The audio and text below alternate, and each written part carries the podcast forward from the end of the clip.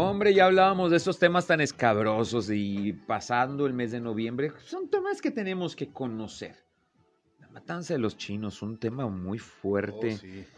Y, y, eh, el invitado que tuve ahorita, mi querido Gus, Ajá. este, una persona que le encanta la historia y fue de una manera circunstancial que nos conocimos, pero me llamó mucho la atención el, el dominio que tenía de este tema y cómo muchos aspectos y cosas que existen ahorita en la comarca lagunera, eh, pues debajo de todo esto está la historia de estas personas que fueron sacrificadas. Sí, va. Sí, sí, sí, sí, sí, algo, algo está- Mucha tierra, muchos lugares, incluso el Museo de la Revolución.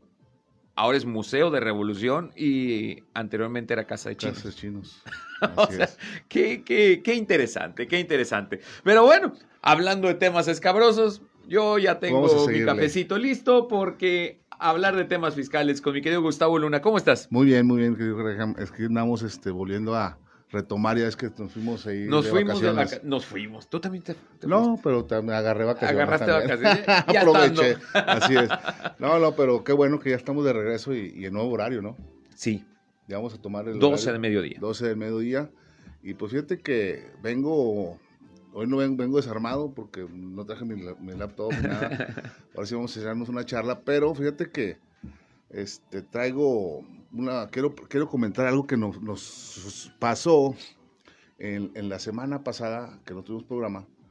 Me invitaron a, a una, a una capacitación que estaba dando una, una, empre- un- una empresa capacitadora, por la redundancia, importante a nivel nacional, donde participaba uno de mis maestros Ok.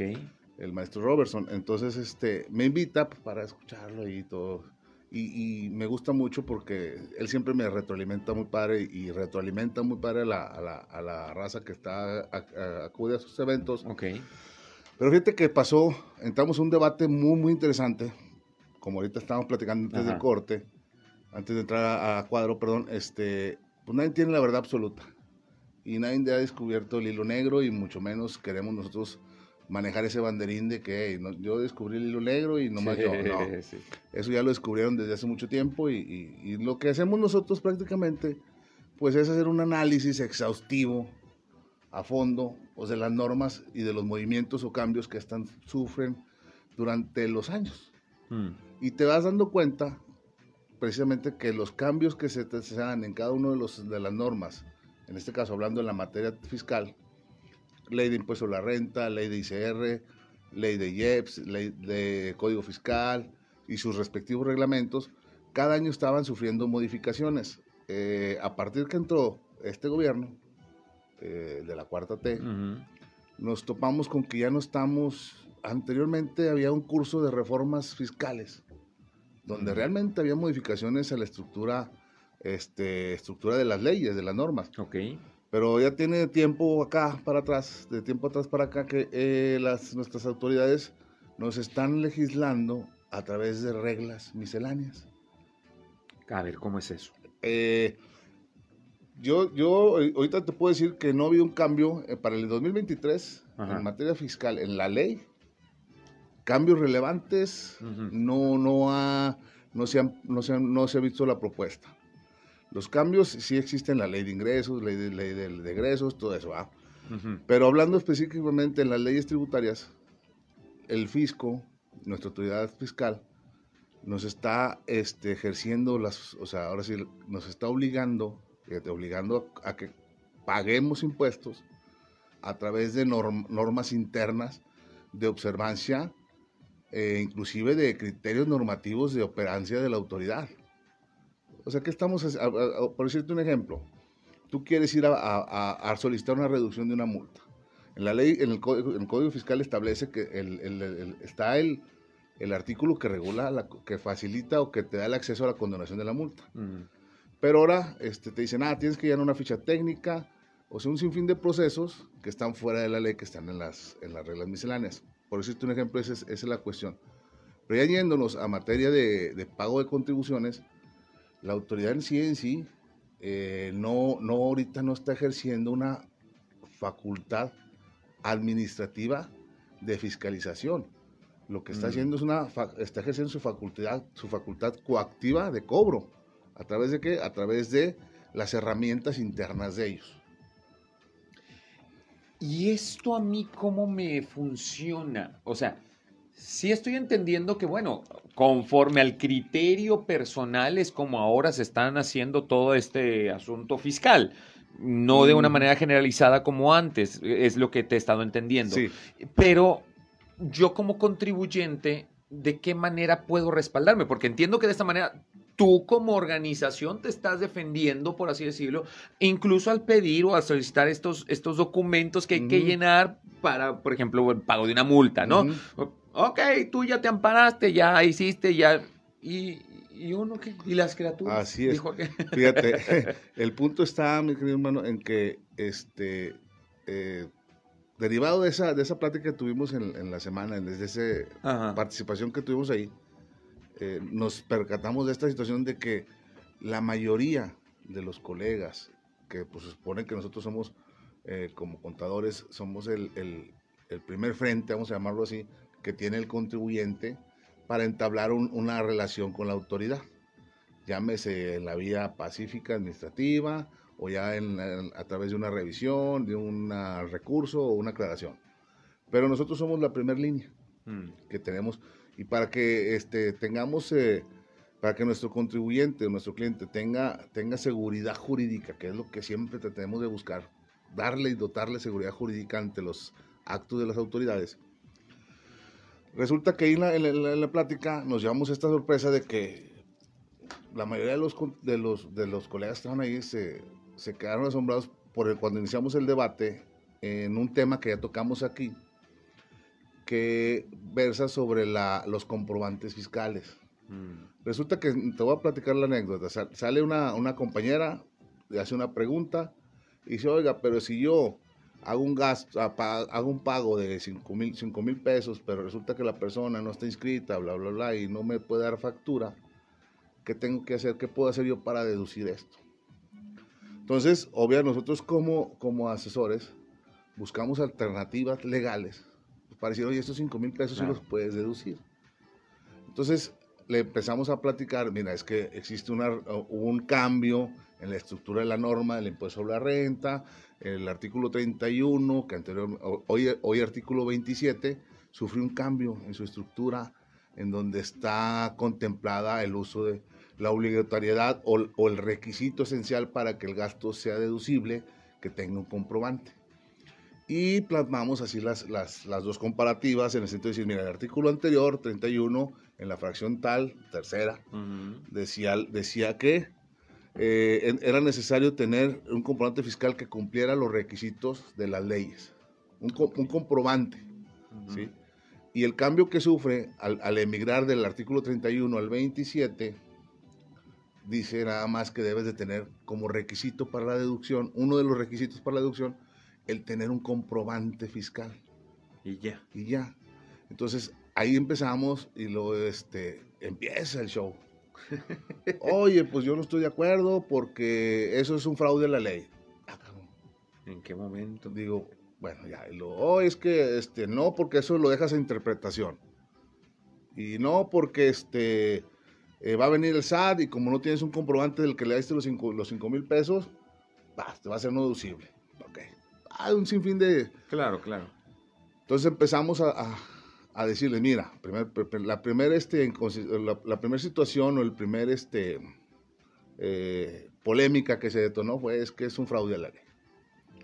Entonces, muy sencillo, digo, bueno, pues si fraude a la ley, si, si nosotros vemos que el artículo establece eh, una situación y nosotros nos hacemos como que no la vemos y la hacemos. Pero aquí lo que nosotros estamos haciendo es cumplir con la ley. Porque la ley anteriormente sí me decía con documentación que reúna los requisitos de las disposiciones legales, fiscales. Ajá. Y ahora nomás me dice con que tengas un simple comprobante fiscal. Entonces ya sale. No, sí, pero es que el código fiscal, que es una norma supletoria a la ley de impuestos a las leyes fiscales, ¿qué quiere decir supletoriedad? Que lo que eh, viene a suplir cosas que la ley no establezca, pero siempre y cuando un requisito legal o, un- uno de los requisitos esenciales para que aplique ese- esa supletoriedad es que la ley que que dice o que, o que está, que no dice, la ley que, que, en este caso, la ley de impuesto sobre la renta debe remitir a esa disposición y no lo dice. Entonces yo le digo, espérame, ¿cómo voy a hacer yo algo que la ley no me obliga a hacer? Ya. Entonces, espérame, o sea, eh, no puede haber fraude de la ley. Ahora, ese es un punto. Aquí hay algo, mi querido Gus, y disculpa que te interrumpa.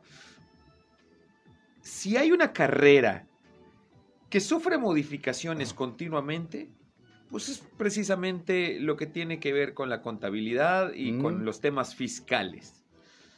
Empezamos diciendo acerca de todas estas modificaciones que hay a las leyes fiscales. Cada, cada cuánto se pueden producir, porque tú mencionabas que era antes hasta cada año hacían modificaciones. Y no una, varias modificaciones. ¿Existe algún, alguna, algún estándar que dicte, a ver, tienes que modificar o cada que entra X gobierno o cada que pasa ciertos números de inflación se hacen, o sea, ¿Cada cuándo? ¿En qué se basa para hacer estas modificaciones? Eh, ¿Me contestas después del corte? Sí, sale. Va, vámonos un pequeño corte comercial. Regresamos. Nos estamos echando un cafecito para hablar de esos temas fiscales el día de hoy, a partir del día de hoy los, a las 12 de mediodía, aquí en Viviendo la Vida con Gustavo Luna. Vamos y volvemos. Se alza fiscal. Alternativas de solución. Café fiscal. Continuamos.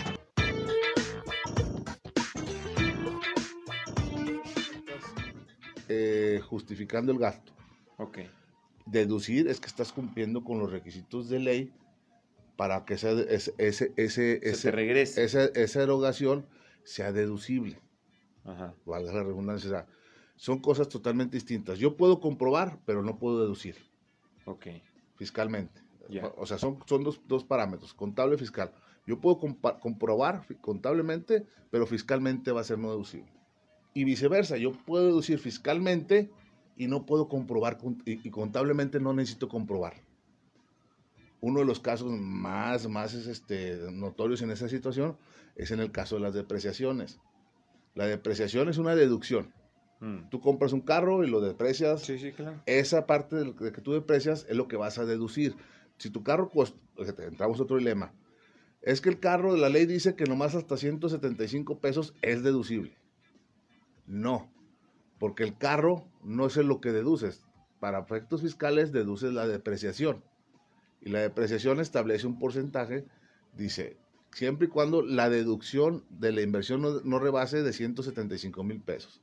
Entonces tú divides 175 mil pesos entre, entre, punto, entre lo, que, lo que es el porcentaje de la depreciación y te da un monto aproximado como de 750 mil pesos. Entonces, tú no debes de pasar de deducir o de depreciar el tope que son 175. Y fíjate lo que dice esa, esa misma norma dentro del apartado de las deducciones de las inversiones, nos dice muy claro, dice, no establece un dique temporal para que diga, ah, nomás dice porcentaje, pero no te dice durante tal, durante tal tiempo. Entonces muchos interpretamos y decimos, ah, es que como es el 25%, pues 25 más 25, 50, más 25, 75, 25, 100, en cuatro años. Pero la ley no me lo dice. Y muchos colegas hemos, nos hemos topado en empresas que tienen flotillas de carros de, gerentes, de administradores, que no valen 175. Y nos topamos con que hasta 175 deducible y lo demás no deducible. Entonces le pegas, le pegas al flujo de la empresa, a las finanzas de la empresa, garrafalmente. Imagínate un, ejecutivo de Peñoles yendo a hacer contratos con sus clientes en un Atos. Pues Porque principalmente pues ese, ese Atos eh, cumple los requisitos de los y eso quién sabe, ¿eh? Vamos a verlo así. y, eso también. Ya 175, fíjate, ¿cómo, cómo está por eso este programa como que va a estar más porque vamos a hablar así de un, de un guacamole fiscal. Pero de las realidades en lo que nos encontramos al día a día. Es. Pero fíjate, otro, otro, otro estigma que tenemos en, ese, en esa cuestión de la deducción de las inversiones. La misma ley te dice que los 175 mil pesos va a incluir el blindaje. No, bueno. Entonces digo, pues qué blindaje será, de un bote de tecate o de... Pues sí, perdón, no, no, digo, sé porque ni- mira, para empezar los 175 no me compro ni un caballo. O sea, no me compro ni un caballo. Luego quieres el blindaje también, pues no se haga. Entonces ahí es donde está la situación donde esa norma te genera una confusión a ti como, como contribuyente. Entonces llega un, un especialista que conoce, que sabe, y dice, pues es que sí, tiene razón la ley. Ah, caray. Entonces, carros, o sea, un eje- imagínate, te digo, o sea, cómo los ejecutivos... Entonces, pero hay otras maneras de hacerlo deducible y, y más, más conservador, pero conforme a la ley así está el texto. No, no le cambio ni le quito. Pero volviendo a, la- a lo que antes del corte, Aplica el, tú me dijiste. eh, tú me después viene el pero no, siempre y cuando la recomendación que uno tiene que hacer como, como responsable de la contabilidad o de la asesoría, de- tiene que estar documentada. Y eso es lo que muchas veces no, no hacemos. Ya. Ah, te lo digo así como ahorita platicando y dices, ah, porque me ha pasado. Cuando damos capacitaciones, que le damos un curso, dice, ah, es que lo escuché en un curso con Gustavo. Ujú. Y lo hice y luego de repente, como doy mis medios de contacto, me dice, oye, pues es que hice lo que, lo que dijiste en el curso A y ver. no salió. Digo, Pero a qué ver, interpretación le diste. pero hiciste esto, esto Claro. y esto y esto. No, es que tú Claro. nomás dijiste que era, ah, espérame, es que yo lo que yo diga, más lo que tú le investigues y lo que tú le aportes, pues ya es tuyo. O sea, o llámame, oye, voy a, quiero hacer esa situación, ¿cómo le hacemos? Pero Eh, ¿qué es lo que o- está protocolizado? Así es. Y en ese punto es donde nos quedamos antes de irnos al corte. Que yo te decía, bueno, ha habido cambios. O se supone que es una carrera donde continuamente hay cambios. Ahorita se está tratando, porque todavía no aplica, que no sea cada año estas reformas, que no sean tan constantes, porque también te mueve mucho el tapete, ¿no? No, no, de hecho, de hecho, fíjate que es, es totalmente lo contrario a lo que, a lo que me estás preguntando. A ver. Ahorita en la actualidad, cada que sale, está la ley fiscal y de repente parches, le llamamos así. ok. Sale una resolución miscelánea, hoy. Ah, ¿sabes qué? Fíjate que los comprobantes fiscales ahora quiero que le pongas florecita, vamos a hablar así. Ajá. Y sacan una regla miscelánea el SAT donde te obliga a hacer eso. Ya dice, ah, pero como le dice la regla, ya es ley. No, las reglas son otro rollo. Va, pero bueno, A ver, cuéntame la diferencia antes de avanzar, porque si no me hago bolas. la ley, o sea, una regla Ajá. no puede venir a, a- a suplir las deficiencias de una ley. ¿Por qué? Porque las reglas son de carácter administrativo interno, de observancia. Sí genera... sí- sí- Aunque sea el mismo SAT quien está poniendo la regla. Sí, sí, sí, porque son, son maneras de que ellos tienen que trabajarlas. Las reglas nosotros las podemos aplicar si me genera un beneficio. Y eso lo establece el propio Código Fiscal. En el artículo, por ahí creo que es el 33, no recuerdo. Dice que las reglas misceláneas no pueden generar cargas a los particulares. Entonces lo dice el Código Fiscal. Pero si, si nos fijamos, los colegas que nos escuchen todo, de años para acá, todo lo están legislando a través de reglas misceláneas.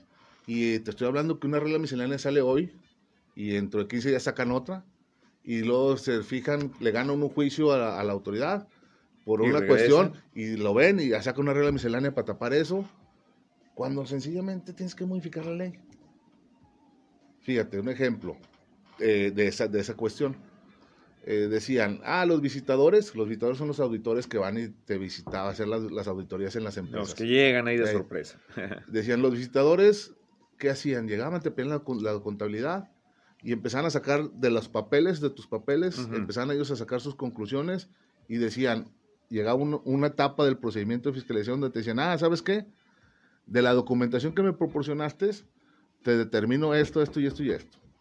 O sea, ellos hacían un papel que le llamamos, que valoraban las pruebas o la documentación o la contabilidad que el contribuyente les presentaba durante el, el proceso de fiscalización. Pues por ahí nos fuimos a, eso es ilegal, porque el visitador lo único que puede hacer, o el auditor lo único que puede hacer es Informar. informar, o sea, hacer una, una relación de la documentación que le estamos entregando. Claro. Él no puede hacer una determinación, no puede sacar conclusiones, puede, nomás lo puede detallar. Ah, me entregaste cinco carpetas que contienen estado de cuentas bancarios del banco tal, de, son 10 fojas de cada estado de cuenta del mes de enero, del mes de febrero, del- Sí, sí, eso sí. es lo que tienen que hacer Y ya. y ya. Entonces lo hacía en, la- en el procedimiento de fiscalización, nos íbamos a, a juicio y, que, y determinábamos que era ilegal el crédito fiscal, porque interviene una, una, interviene una persona que no estaba facultada para determinar ni valorar las pruebas. Y los tribunales decían, sí, nulidad. Se deja sin efectos el crédito, nulidad ya Se da cuenta de la autoridad y dice, oye, pues están ganando todas por ahí. Porque el visitador es el que toda la chamba. Ya, pues dijeron, dijeron, aprovechamos la vuelta, ¿no? Entonces, ¿qué pasó? Fíjate, ahí no sacaron reglas misceláneas. Ahí hicieron una reforma a la ley, al Código Fiscal, al, al, artículo 46 del Código Fiscal, que es, es, el procedimiento que regula las visitas. Y le dice, ah, ahora sí, ¿sabes qué? Y pusieron un párrafo donde el visitador puede valorar los documentos y documentos. Ahora sí, lo, pero lo ponen en la ley. Entonces, ahora sí ya, bueno, ya no hay saque. Ya no hay saque. Ahora sí valora. Pero ahora crees que qué pasa? No valoran. Entonces me vuelve a dejar en estado de indefensión porque, porque la documentación que hacen, dicen, ah, este, la entregas tú las pruebas y dice, y a ver, dime. Dice, pues dame tu resultado, ¿no? Porque mm. es, tu, es, tu, obligación como, ahora sí como autoridad visitador, que me des tu resultado y no me tengo que esperar el crédito fiscal. Porque ya, ah, tus pruebas que me diste las, voy a, las van a valorar en el crédito fiscal. Espérame. Sí, nosotros te llamamos, ¿no? Sí, pero fíjate lo que pasa, mi estimado. De donde ellos tienen el periodo para valorar es un año. Wow. Imagínate, tú estás, te están revisando 2013. no, perdón, cinco, cuatro años atrás, te están revisando ahorita. Ok, 17. 17. Del 17, si te determinan omisiones, al 22, ya pasaron cuatro años, ponle. Sí. Imagínate los recargos de ese periodo. Al, año que, que terminan ellos. Y luego, como el visitador no valora ahí, te tienes que esperar seis meses más para que llegue el resultado de valoración de tus pruebas. No, bueno, ya todo lo que acumulamos. Entonces, todo eso es una situación que te genera un estado de indefensión y ahora con la... Anteriormente porque valoraban. Y ahora como no valoran, estamos impugnando ese vicio. Ay, Dios mío. Pero así trabajan nuestras autoridades administrativas. ¿Cómo ves? Y pues no, me, ahorro mi, mi comentario. porque es que, ¿sabes?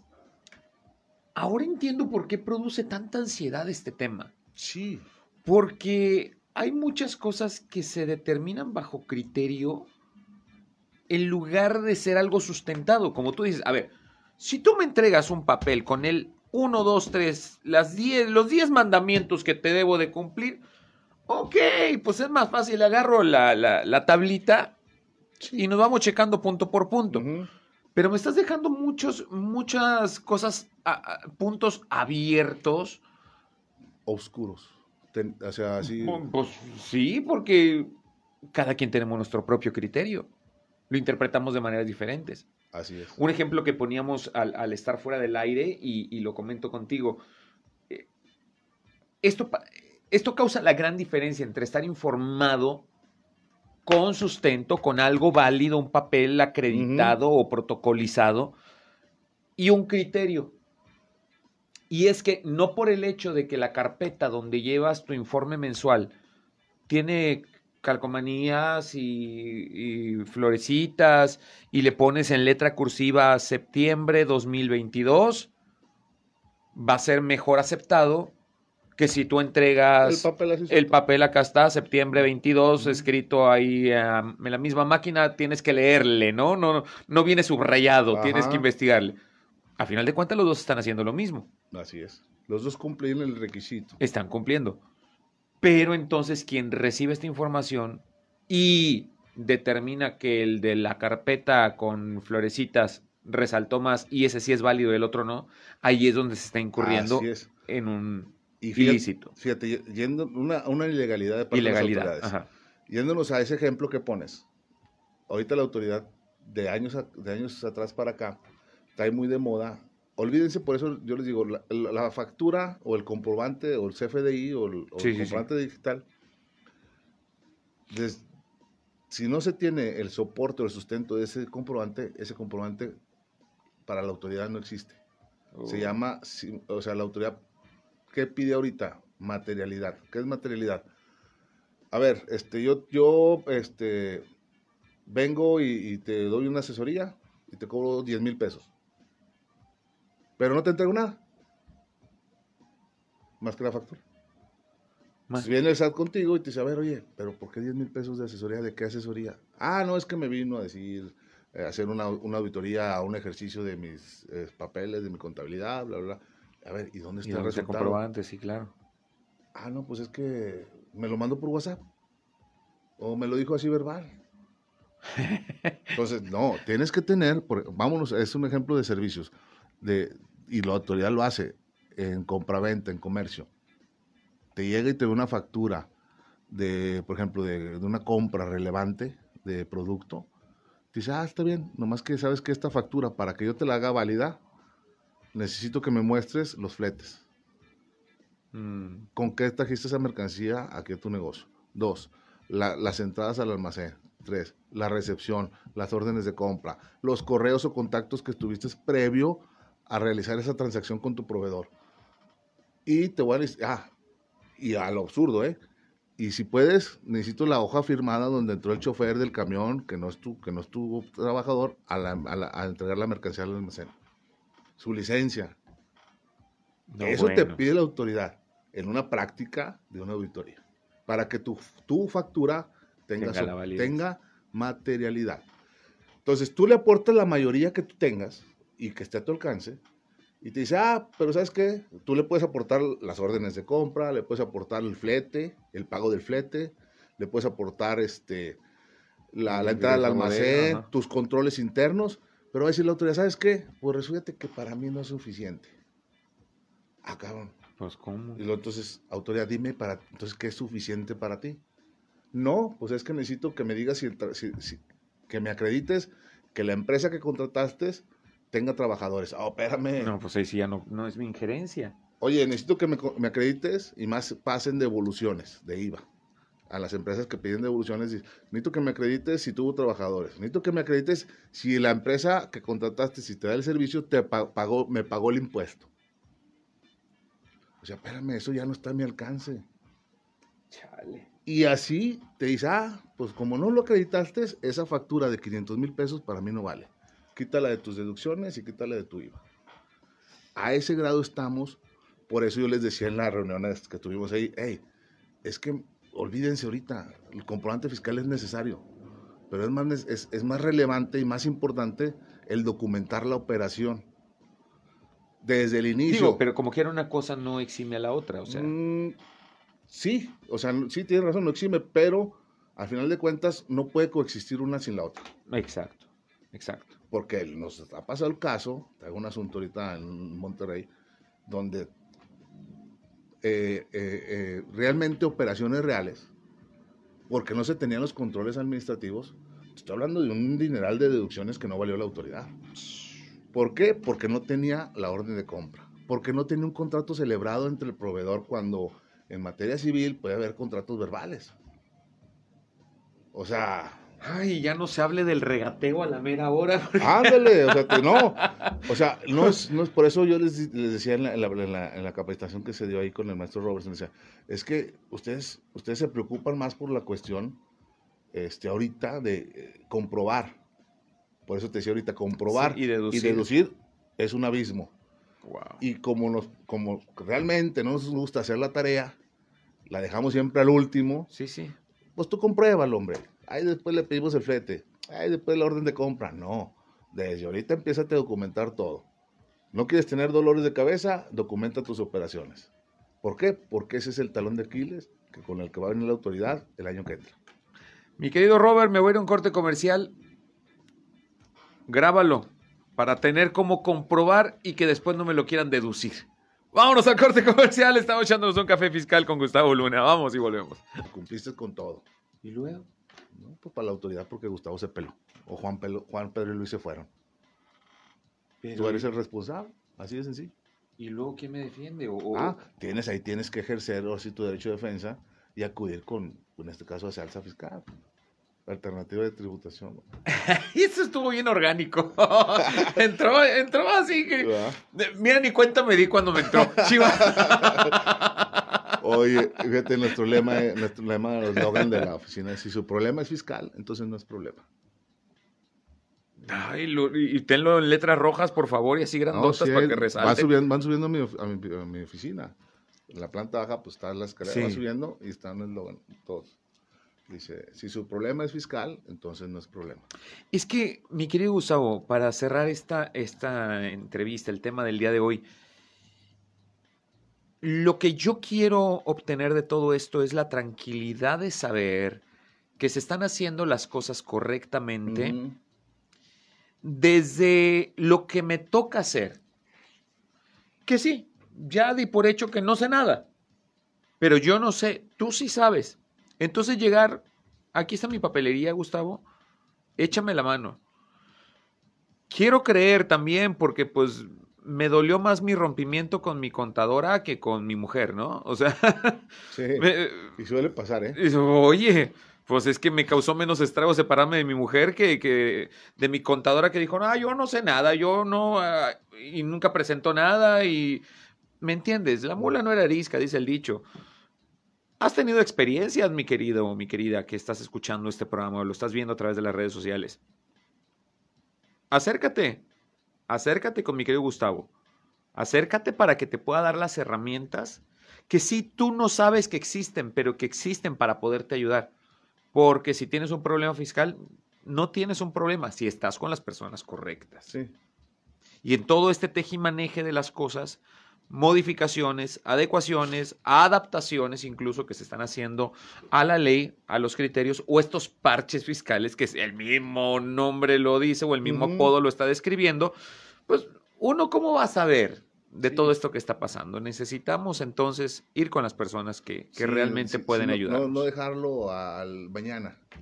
Este, ahorita realmente este, los cambios son muy agresivos en materia fiscal y, y la autoridad pues prácticamente viene, viene, ahora sí va a entrar con una, este, no, no con el tabú que traemos del terrorismo, no, es algo real. Algo real, este, sin afán varios colegas lo hemos vivido, que nos toca atender asuntos donde dices, es que todo está bien. Y el otro día, no, no está bien. Lo que platicamos ahorita del Sí, maestro. claro. Es que le faltó la florecita. Espérame, pues es que esa florecita está No en el jardín dijiste. del. de este- no, no me, deja tú no me dijiste, pero está en el jardín de- del vecino, no es mía. Y si voy me va a regañar el vecino. Claro. Entonces, creo yo que, que mientras no se haga un- realmente una reforma fiscal integral donde simplifiques la- el procedimiento de, de- de pago de, impuestos o de contribuir, que nos obliguen a contribuir debidamente como constitucionalmente se, se, se ordena, eh, esto va a seguir así. Una ley, somos el país que más leyes tiene en, Lat- en Latinoamérica, México. ¿Y modificadas a cada rato? Imagínate. Y varias, y, y- y varias leyes ah, tienen aplicación en materia administrativa, para no decir todas. Mm, Por ejemplo, fíjate, acabamos de ganar un asunto, gracias a Dios, de una señora mayor, como de 80 años, que le, que le fincaron una responsabilidad solidaria porque era representante legal de una empresa. ok. Y como el fisco no le pudo cobrar a la empresa, pues dice, ah, ahí". pues voy y le cobro la- a la socia. Ándale. Pero existe una ley que se llama la Ley de Protección a las, a las Personas Adultas Mayores. Y esa ley tiene unos artículos que tienen repercusión o se deben de aplicar en materia administrativa fiscal. Y como la autoridad no respetó esa ley, el tribunal le dice, el propio SAT, porque lo hicimos en el recurso, eh, el recurso de revocación se presenta ante la propia autoridad. Y es jurídica, el área jurídica del SAT, que resuelve si es legal o no es legal. Y afortunadamente en este asunto esta señora este, nos dio la razón y dijo, ay sí, le violentaste sus derechos porque no respetaste la aplicación de la ley. Y estamos hablando de un crédito importante. De un Wow. Entonces, Pero bueno, esto nos muestra que sí hay solución. sí, Sigue habiendo solución. sí hay Mi querido Gustavo, se nos ha terminado el tiempo. ¿Dónde podemos localizarte? Y para todas aquellas personas que quieran una buena asesoría y que puedan llevar bien su contabilidad, ¿dónde te localizamos? Mira, este, estamos en, en, en- en WhatsApp, eh, es 8718 871952. Eh, en Facebook como Guzluna72, Guzluna, perdón. Y mi correo es guzluna72 arroba hotmail.com. Los teléfonos de la oficina 8712-908535. Este, con líneas ahí abiertas y ahí estamos para lo que se ofrezca. Y, y la verdad las cosas que sí tenemos, debemos de, de ahora sí de buscar a la mejor alternativa y, y, pues no, no. Y lo bueno es que existe. Así es. Entonces, no dejes pasar más tiempo, están por cerrar o ya se están cerrando los el ejercicio de este año, Ya. entonces pues, hay que hacerlo, Fíjate. si no lo has hecho todavía, hay que hacerlo. Fíjate, nomás para concluir, que está- diste un punto. Cerrando año, vienen los aguinaldos. ¿Cuántas personas, cuántas empresas dicen, híjole, yo le quiero dar, ayudar más a mi trabajador? Pero si ayudo más a mi trabajador, voy a pagar más impuestos. Pero hay una Mm. manera muy sencilla. Artículo 93 de la Ley de Impuesto sobre la Renta habla de los donativos. Y tú dices, "Ay, no, donativos, pero los donativos es entre cónyuge. Pon a grabar. Fíjate, sí, los donativos sin límite, que puede ser desde, Ajá, desde ajá. un centavo hasta 10 millones, son entre línea recta nada más. ok, Pero la ley dice, y de los demás, ok, ajá. hasta ciertas sumas, le vas al año que si lo multiplicamos son como 90 mil pesos. Entonces yo puedo decir, oye, Ay, es que no un- lo saco. te doy un donativo porque me caes bien. O, o no es así el proceso, se tiene que hacer uno, un, se tiene que hacer un proceso para que la empresa pueda tener esa salida justificada. No es nomás así como estamos diciendo. Pero imagínate que yo te diga, oye, te voy a dar 60 mil pesos de, de donativo. ¿Por qué? Ah, porque. Porque me caes bien. Y ya, la empresa le entrega al trabajador, el trabajador no va a pagar ningún impuesto por ese dinero, porque la ley lo establece. Y yo pues voy a tener mi deducción. Te late que la próxima semana hablemos de esto y precisamente vamos a andar por fecha. Será 7 sí. será 7 de diciembre y se supone que en los primeros 11 días del mes de diciembre se tiene que pagar aguinaldos. Entonces, traemos ese tema. pues para que la gente sepa dónde estamos parados, ¿no? Así es, para que las personas morales puedan tener una deducción. No hay justificación, No hay mis queridos. Sí, Eso pues, me ah, interesó. Gustavo, gracias. No, gracias a ti y pues aquí seguimos al presente. Gracias también a ti por tu sintonía y preferencia. Nos escuchamos en un rato más en tu gusto musical culposo. Te dejo con el espacio noticioso de Sergio Peinbert. Ay, hoy tocamos temas muy, muy escabrosos. Espero que puedas dormir hoy en la noche. Y si no, háblale a Gustavo y él te va a ayudar a conciliar el sueño para que vivas más tranquilo. Vámonos entonces. Gracias. Que Dios te bendiga. Adiós. Espacio patrocinado por Café Fiscal.